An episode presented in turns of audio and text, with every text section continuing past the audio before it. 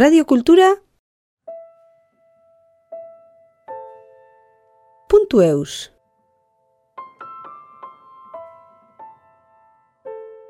Et j'avais l'impression d'avoir du souffle, j'avais l'impression d'avoir le temps. Et du coup, ce plaisir de me retrouver euh, tous les jours, ou quasiment tous les jours, euh, auprès de mon texte. Enfin, avoir rendez-vous, quoi, en fait, avec lui pour le continuer, parce qu'il me disait continue-moi.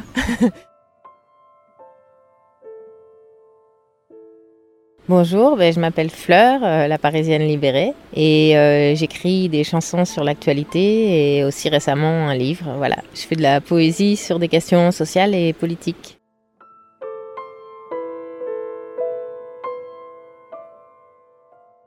Aussi bien ma famille que mes amis me connaissent depuis un petit moment. Ils savent qu'on ne peut pas trop prévoir. Euh, enfin, ils m'ont toujours laissé la liberté dont j'avais besoin parce que de toute façon, euh, assez tôt, j'ai demandé cette liberté. Enfin, moi, quand j'avais 14-15 ans, euh, je prenais un sac à dos et je disais à mes parents Au fait, je me casse. Et je, non, je ne vais pas vous dire où parce que j'ai besoin de faire ma vie. Donc voilà, il y a eu un travail qui a été fait très tôt avec la famille pour essayer de gagner une forte liberté. Et je me suis autorisée, même quand j'étais vraiment encore élève, etc je prenais mon sac, je loupais une semaine de cours et puis tant pis, quoi, j'allais faire mon truc. C'était important que je fasse ça maintenant. Donc, je commençais très jeune. Donc, ils ne savaient pas du tout à quoi s'attendre pour la suite. Et globalement, j'ai eu aucun jugement négatif euh, sur ce choix de venir euh, ici au Pays Basque. Ils connaissent pas du tout, donc euh, ils découvrent. oui, on a de la visite, les familles viennent nous voir et puis j'ai quelques amis qui sont passés aussi.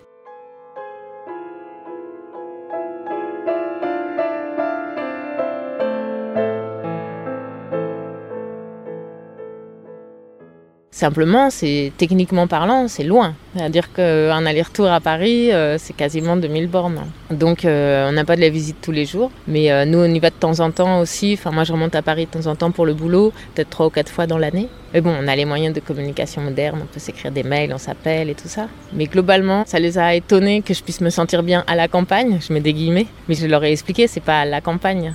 C'est la Soule, c'est pas la campagne, c'est les montagnes, c'est plein d'histoires, Enfin, c'est très intense, quoi. En Picardie, les, relations sociales et la vie collective est d'une pauvreté euh, euh, beaucoup plus grande. Hein. Je dis pas qu'il se passe rien. Il y a des gens qui font des ateliers d'écriture, euh, des ateliers. Il y, a, des choses qui se passent. Mais bon, c'est des pays où le Front National fait plus de 20% depuis 1980. Enfin, c'est des pays où vraiment il y a même des municipalités qui deviennent directement fascistes, quoi. C'est une autre atmosphère sociale et j'avoue que je respire un peu mieux ici.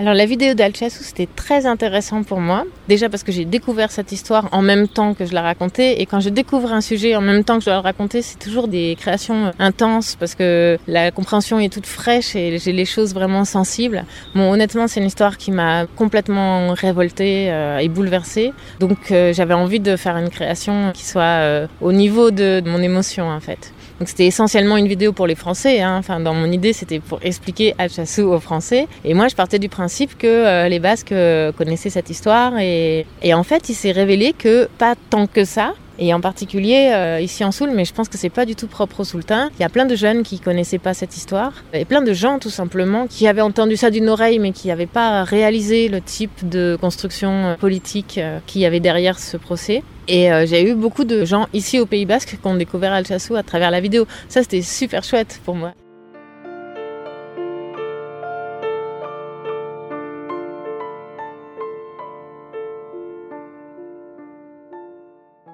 À Paris aussi et en France aussi, il y a eu des échos. Voilà, j'ai vu des gens qui tout d'un coup se sont intéressés à l'histoire et du Pays Basque et de l'Espagne, puisque encore une fois, c'est vraiment ce non-intérêt pour l'Espagne en fait qu'il y a euh, pour la France. C'est ça qui fait que le Pays Basque est sous sa cape d'invisibilité aussi en plus du fait que c'est une construction euh, politique évidemment. Donc Alchassou, pour moi, c'est une histoire qui permet de dire quelque chose d'important sur le type de violence que subit euh, le Pays Basque et que subissent concrètement euh, non seulement des gens, mais là vraiment des jeunes qui se retrouvent avec des 10, 12, 13 ans de prison, voilà, sur des choses qui sont manifestement des montages et des constructions politiques.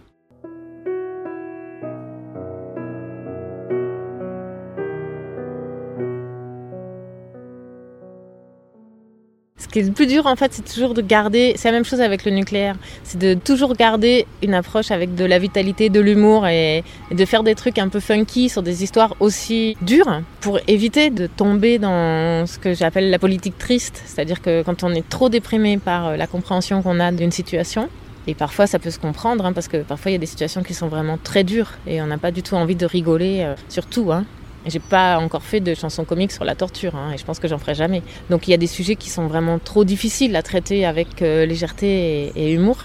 Mais quand même, globalement, c'est un bon parti pris politique, je trouve, d'arriver euh, d'abord à comprendre profondément, et là on peut être triste, et là euh, ça peut être très dur, mais ensuite quand on raconte, ben voilà, de pas avoir peur de mettre des perruques blondes, de, faire des musiques un peu kitsch, etc. et de s'amuser avec des personnages qui sont pas forcément très drôles au départ, quoi.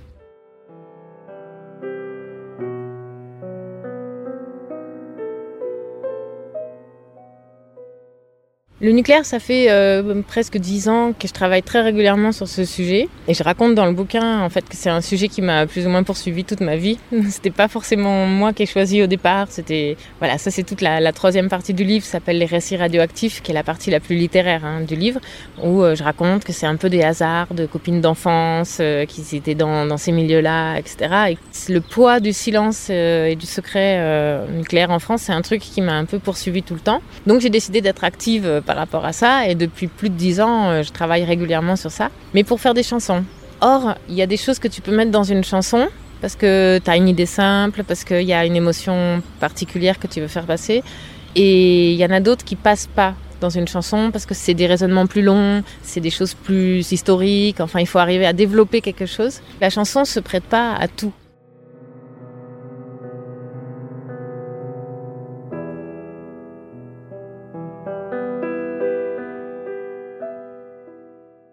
Donc ça faisait quand même un petit moment que ça me trottait euh, dans la tête de faire un texte plus long ou une histoire, enfin quelque chose qui parlerait du nucléaire en prenant un peu le temps.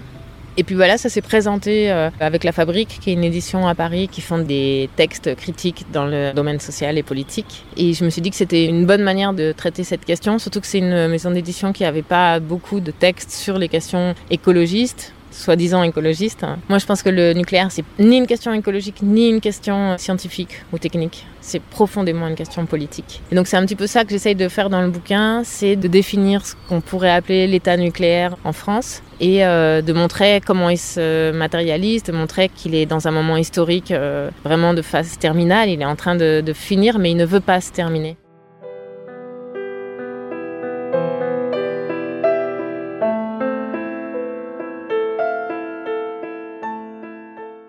Si euh, les gens en France ne veulent pas se retrouver avec un, grand plan de relance euh, avec 4, 6, 8 EPR euh, partout sur le territoire, donc quelque chose qui relancerait pour 50 ans le nucléaire en France, et ça ferait de la France vraiment un pays euh, complètement à la traîne euh, au niveau de, des questions énergétiques, et puis au niveau politique, ça aurait de lourdes conséquences aussi. Donc là, il y a un moment historique particulier qui est que le nucléaire s'est terminé en gros en tant que source d'électricité dans le monde entier. Il n'y a plus que quelques pays qui s'acharnent, et la France en train, au lieu de changer de bord, euh, en train de s'acharner d'une façon euh, qui n'est pas du tout rationnelle et qui est juste liée au fait que l'état nucléaire est profondément présent euh, à l'intérieur de l'état français et que si le nucléaire ne redevient pas un sujet de discussion politique et même quotidienne entre les gens, si c'est toujours quelque chose sur lequel on peut rien dire, euh, là on part pour quelque chose euh, qui est non maîtrisé et qui est pas très joyeux. Donc c'est pour moi le bon moment pour refaire du nucléaire un sujet de discussion et pour dire clairement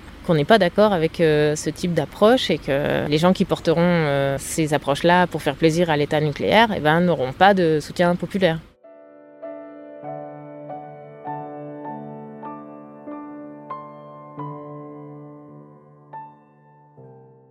C'est un livre écrit 100% en soul.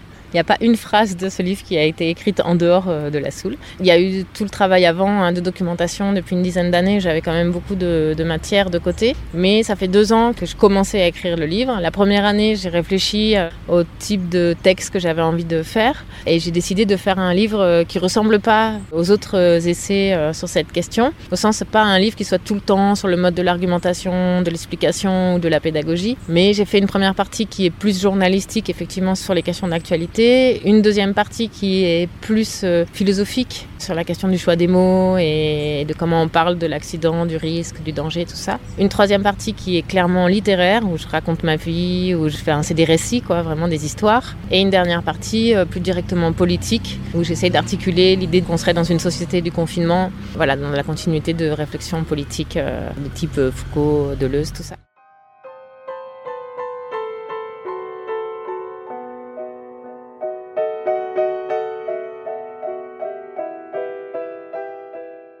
Globalement, il y avait différentes approches et à chaque fois, il y avait de la poésie qui venait à différents moments dans le texte pour avoir un texte euh, sur le nucléaire qui ressemble pas au livre. Euh. Et pourquoi j'ai fait ça C'est parce que je voulais pas me positionner comme une experte ou quelqu'un qui serait spécialiste euh, de ce sujet. C'est vrai que je travaille beaucoup sur ça depuis longtemps, mais je travaillais aussi énormément sur la question de la répression, je travaillais aussi beaucoup sur la question des réfugiés.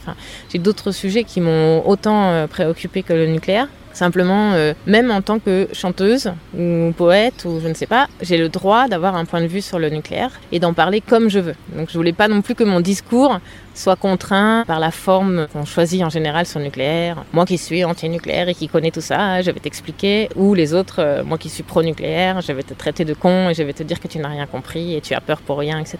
Je voulais absolument sortir des discours euh, pédagogiques tout en essayant de, partager avec les gens ce que je n'avais compris, quoi, quand même. Hein.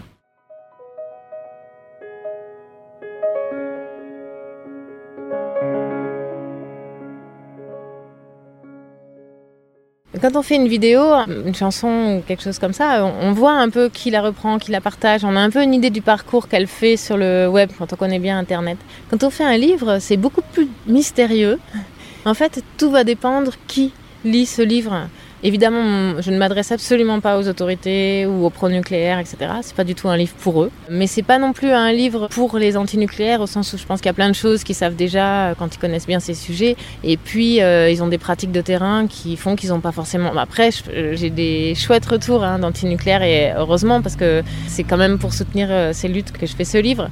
Mais fondamentalement, et c'était aussi la demande de l'éditeur, c'est un livre pour les gens un livre pour nous, quoi. Un livre pour euh, des personnes qui sont anti-nucléaires, mais qui s'engagent pas forcément, enfin qui le sont de façon intérieure, euh, mais qui se définissent pas euh, comme anti-nucléaires. Et du coup, pour essayer de leur faire sentir que c'est important de verbaliser, de se positionner en ce moment sur cette question.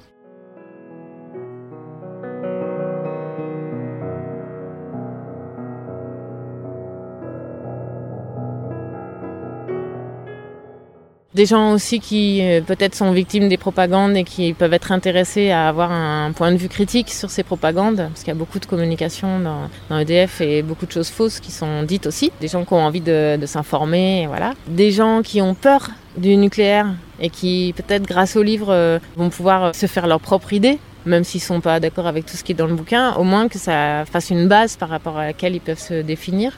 Donc euh, moi c'est ça que j'espère en fait, c'est que des gens qui ne se sont pas spécialisés sur la question du nucléaire tombent sur ce bouquin et que du coup, sans que forcément ils deviennent des anti-nucléaires euh, spécialisés, militants, etc., mais que ça participe à leur construction politique et qu'ils pensent à intégrer le nucléaire dans leur réflexion. En particulier, les gens par exemple qui militent sur les questions du climat, c'est très important qu'ils aient en tête euh, les problématiques nucléaires. Souvent, c'est le cas. Hein. Il y a très peu de militants climat qui sont pro-nucléaires. Mais bon, il y a une tentative très forte, en particulier en ce moment, d'instrumentaliser les luttes euh, sur les questions de climat pour euh, en faire un vecteur pro-nucléaire. Donc c'est important qu'ils aient ces problématiques en tête pour ne pas oublier d'affirmer clairement qu'ils luttent pour le climat, mais qu'ils ne luttent pas pour qu'on recouvre la France de PR.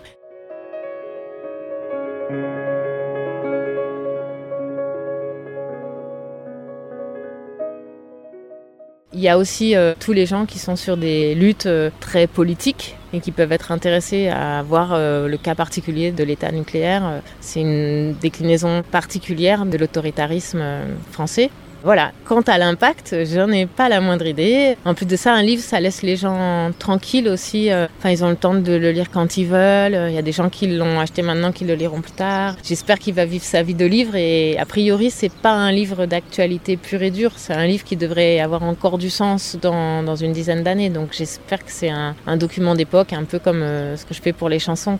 C'est à la fois sur l'actualité, au sens où ça parle du moment historique qu'on vit, mais j'essaye d'avoir un point de vue euh, poétique et un peu philosophique qui fait que normalement c'est un texte qui devrait s'inscrire dans une réflexion collective. Il y aura peut-être, euh, je sais pas, des livres-réponses plus tard. Euh, j'espère que ça aura un impact, mais je saurais absolument pas dire lequel.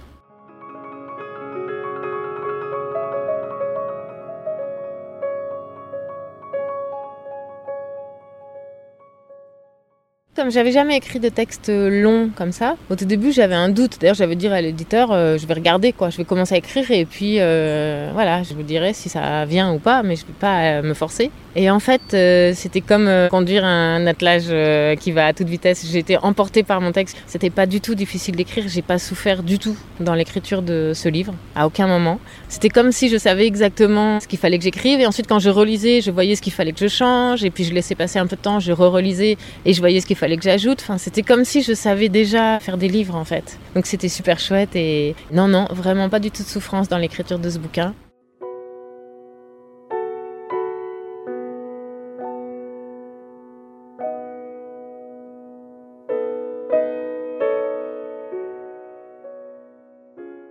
De toute façon, je pense que la souffrance dans l'écriture, ça marche pas vraiment, quoi, parce qu'après ça, ça se sent. Donc, euh, je pense aussi qu'à l'expérience que j'avais d'écrire des chansons, même si attention, hein, une chanson, moi, je suis capable de la réécrire euh, 75 fois. Enfin, je dis pas que les textes sont des premiers jets, hein. mais c'est pas de la souffrance au sens où là, il y avait un propos long et j'avais l'impression d'avoir du souffle, j'avais l'impression d'avoir le temps, et du coup, ce plaisir de me retrouver euh, tous les jours ou quasiment tous les jours euh, auprès de mon texte avoir rendez-vous quoi en fait avec lui pour le continuer parce qu'il me disait continue-moi non franchement sur ce livre j'ai pas du tout souffert et j'ai adoré écrire j'ai adoré voir aussi comment le fait de sortir de la rime me permettait de mettre du rythme euh, différemment dans mes phrases j'ai adoré écrire euh, en prose Non, pour ça, je suis super contente du bouquin. Après, on a toujours euh, tendance à se juger soi-même et à trouver qu'il y a ça qui va pas, etc. Là, sur ce livre-là, ça fait deux mois maintenant qu'il est sorti. Je l'aime beaucoup au sens où j'ai de la tendresse pour cet objet tout vert là. Et je suis bien contente qu'il existe. Vraiment, je suis bien, bien contente.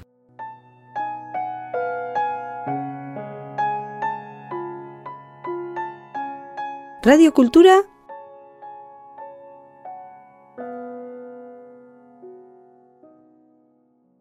Punto Eus.